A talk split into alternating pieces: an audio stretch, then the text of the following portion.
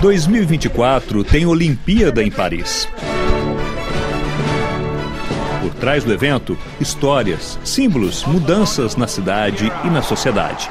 É isso que vamos contar na série Próxima parada, Paris 2024. Candidatar-se como sede dos Jogos Olímpicos e Paralímpicos é um projeto grandioso. Significa ser o centro das atenções mundiais todo dia ao longo de semanas. O investimento é enorme. A estimativa é de 50 bilhões de reais em dinheiro público e privado. E muitas vezes o objetivo alegado é econômico, principalmente pela geração de turismo durante a Olimpíada e a propaganda do país para o turismo futuro. Mas quando a capital sede já é a cidade mais visitada do mundo e recebe mais de 30 milhões de estrangeiros por ano, por que um país decide entrar nessa? O secretário do Ministério do Esporte, Vincent Roger, que também é autor do livro Paris 2024, um desafio francês, diz que sediar um mega evento esportivo é uma estratégia política de soft power. Quer dizer, uma estratégia para influenciar o mundo por vias culturais ou esportivas. Os jogos serão vistos por 4 bilhões de espectadores, incluindo 1 bilhão apenas no dia da cerimônia de abertura. Então, por definição, esse é um projeto político. E que mensagem queremos enviar ao mundo? Além de exibir a Torre Eiffel, o Louvre, o Palácio de Versalhes e todas as belezas históricas de Paris, essa quantidade de espectadores oferece a oportunidade de criar ou de consolidar uma boa imagem da França atual para o mundo. E quais foram os símbolos que o país escolheu para seus Jogos Olímpicos? Je suis l'emblème de Paris 2024 et voici mon visage. Vamos começar falando do emblema de Paris 2024. Em dourado, vemos uma grande medalha de ouro. La flamme. Olympique et paralympique. E sobre a medalha, em um decalque branco, tem o contorno do fogo da tocha olímpica. Marianne, qui porte l'exigence de progrès pour tous. Na parte de baixo do fogo, algo que parece à primeira vista a pira olímpica. Mas olhando bem, tem a forma de lábios. E aí está o símbolo francês embutido. É quase um easter egg.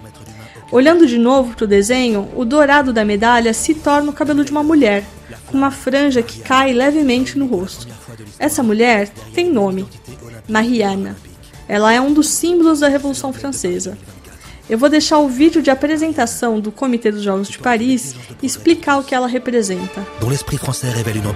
Marianne significa a exigência de progresso para todos. Marianne, cujo espírito francês revela uma ambição, a igualdade, a partilha, a generosidade.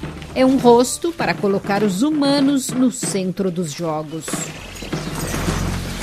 Pois é, o comitê decidiu voltar à Revolução Francesa e retomar a imagem do país berço da liberdade, igualdade, fraternidade, dos direitos do homem e da república para todos.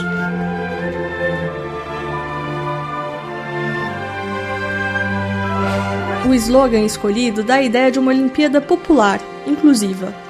Ouvrons grand les jeux, algo como os jogos bem abertos.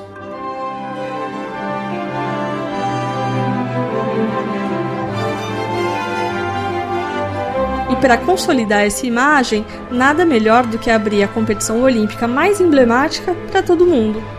A maratona em Paris 2024 será realizada duas vezes. Uma pelos atletas e uma segunda só para amadores. O comitê quis que essa maratona popular inédita também fosse revolucionária. E aqui a palavra revolucionária é usada porque ela remete novamente à Revolução Francesa. O percurso escolhido retoma um episódio essencial de 1789.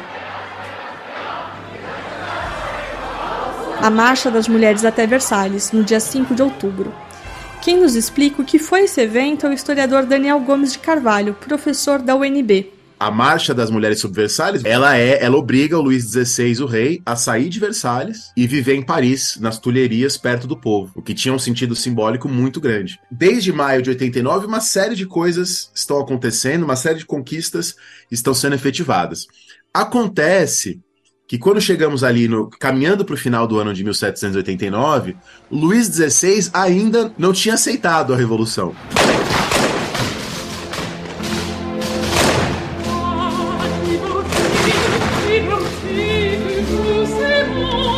A essa altura, a revolução durava meses e já havia acontecido a queda da Bastilha e a proclamação de uma assembleia com representantes da burguesia, da aristocracia, para criar uma nova constituição.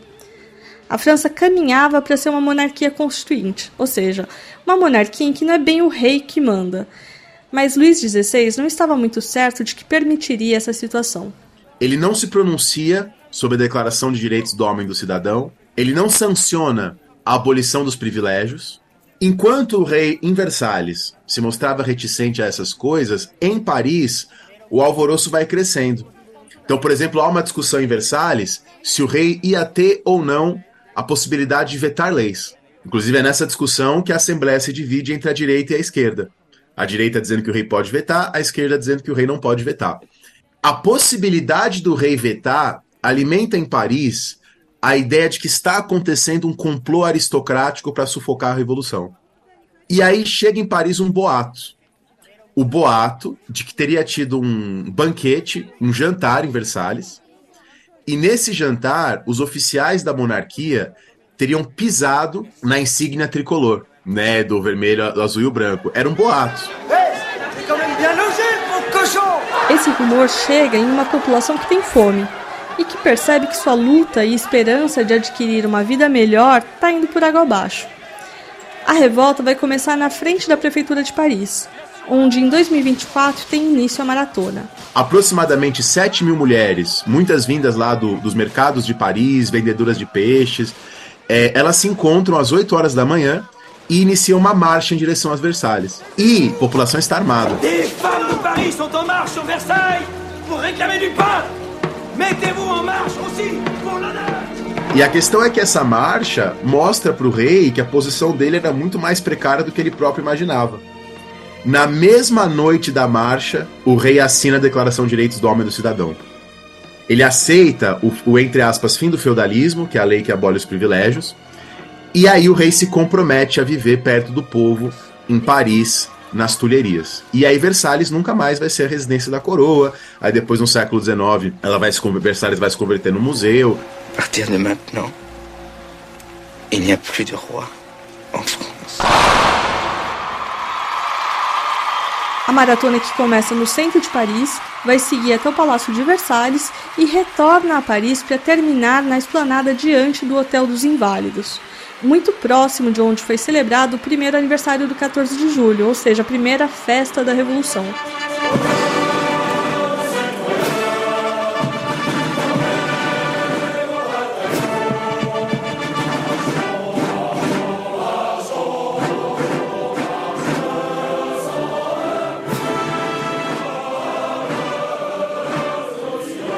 E não acabam por aí os símbolos da Revolução.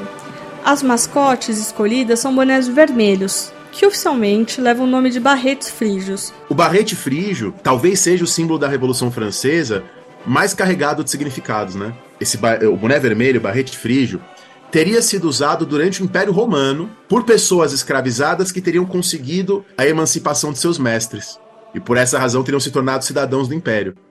Então haveria esse símbolo no mundo romano. É, o boné mais, ao longo da Revolução Francesa, ele se torna parte do traje do sans-culottes. Né, os sans-culottes se reivindicavam justamente pessoas que não se sujeitavam a outras pessoas e, e incorporavam esse boneco como símbolo da liberdade. Então, ao longo da Revolução Francesa, se torna um símbolo de liberdade por excelência. Desde que os friges, as mascotes, foram anunciados, eles viraram alvo de piada. O formato peculiar que eles têm fez muita gente compará-los à imagem de um clitóris. Se você não sabe do que eu tô falando, vale buscar na internet uma foto da mascote e, por que não, a imagem de um clitóris. Mas o que talvez você não saiba é que esses bonés vermelhos, lá da Revolução Francesa, estão bem presentes em todo o mundo é muito interessante, né? Primeiro que o boné aparece em várias bandeiras da América Latina. O, o barrete frígio aparece no brasão de armas da Argentina, da Nicarágua, de El Salvador, aparece na bandeira do Paraguai, do estado de Nova York e mesmo no selo oficial do Exército dos Estados Unidos. Aqui no Brasil, o barrete frígio aparece na bandeira do Rio Grande do Sul e na bandeira de Santa Catarina. E nos dois casos simbolizando a República, a liberdade. E aparece nos brasões dos estados do Acre, do Amazonas da Bahia, da Paraíba, da cidade do Rio de Janeiro, de Viamão, no Rio Grande do Sul, e, e, e Maceió, lá em Alagoas. Então, assim, é um símbolo muito presente. Com isso tudo, a França parece querer mudar a imagem de crise social passada para o mundo pelos jornais. Nos últimos anos, o país foi notícia internacional com frequência por seus grandes protestos nas ruas, por carros incendiados e por uma revolta popular que reaparece de tempos em tempos. O historiador do esporte Patrick Lastre, da Universidade de Lausanne, considera que essa escolha de símbolos é um recado para o mundo, mas também para os franceses. Os Jogos Olímpicos são organizados pelos estados para a sua sociedade e para o resto do mundo. A Olimpíada ajuda a produzir um romance nacional, isto é, inventa uma história para o país que nunca existiu. É um país que está passando por lutas sociais e as pessoas que lutaram durante os coletes amarelos não eram revolucionárias, era gente que exigia uma vida decente. Na greve da reforma da Previdência, era para ter uma aposentadoria decente em boas condições. Fazer marketing com o barrete frígio e a Revolução Francesa é uma forma de tentar impor um contradiscurso na sociedade francesa.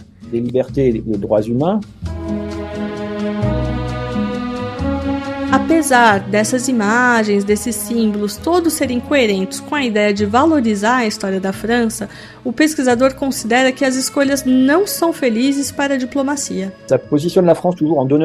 Isso faz a França parecer estar sempre dando lições, e acho que isso é uma diplomacia ruim. É exatamente a imagem que faz a França ser criticada. O país precisa ter uma mensagem de verdade para passar. Do meu ponto de vista, a mensagem poderia ser mostrar que a França se tornou uma nação-mundo, que os franceses são resultado de ondas e ondas sucessivas de imigração. Somos um dos países com as maiores taxas de imigração, mas também somos o país com o maior número de casamentos entre pessoas de origem diferente na Europa de hoje. Para os sociólogos, essa é a melhor demonstração da integração das sociedades. Or, pour les sociologues, c'est la meilleure démonstration d'une intégration des sociétés. Essa imagem de um país com muitas caras aparece com certeza no rosto dos atletas franceses. Mas esse país mundo também será representado pela inclusão de um endereço bem distante da França europeia nas competições. As provas de surf acontecem no meio do Pacífico, lá na Polinésia Francesa. Tahiti vai proporcionar ondas maravilhosas e imagens paradisíacas para os jogos. Mas ele também lembra a história colonialista e imperialista da França, que ainda tem muitos territórios fora da Europa com grandes tensões sociais. O Comitê dos Jogos Olímpicos bem que gostaria, mas não consegue controlar todas as imagens que Paris 2024 vai passar da França. Este foi o segundo episódio da série Próxima parada, Paris 2024. A reportagem é de Cristiane Capuchinho e a produção sonora de Pierre Zanuto. Os episódios da série sobre a Olimpíada de 2024 podem ser ouvidos em nosso site rfibrasil.com ou em sua plataforma de podcast preferida. Continue com a RFI Brasil até a nossa próxima parada, Paris 2024.